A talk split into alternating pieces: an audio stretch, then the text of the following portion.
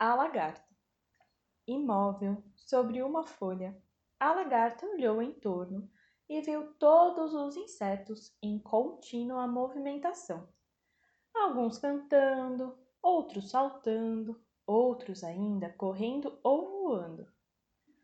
Pobre criatura, era a única que não tinha voz e que não sabia nem correr e nem voar.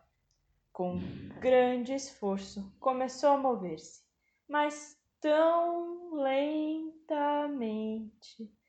que quando passou de uma folha para outra, sentiu-se como se tivesse dado a volta ao mundo. No entanto, não tinha inveja de ninguém.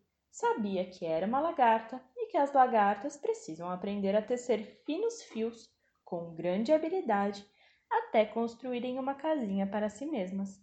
E então se pôs a trabalhar. Depois de um tempo, a lagarta estava envolvida num macio casulo de seda, separada de todo o resto do mundo. E agora? pensou ela. Agora espere, respondeu uma voz.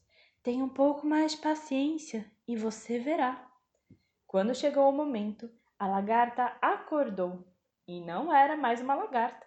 Saiu do casulo com duas lindas asas brilhantes e coloridas e imediatamente voou bem alto no céu.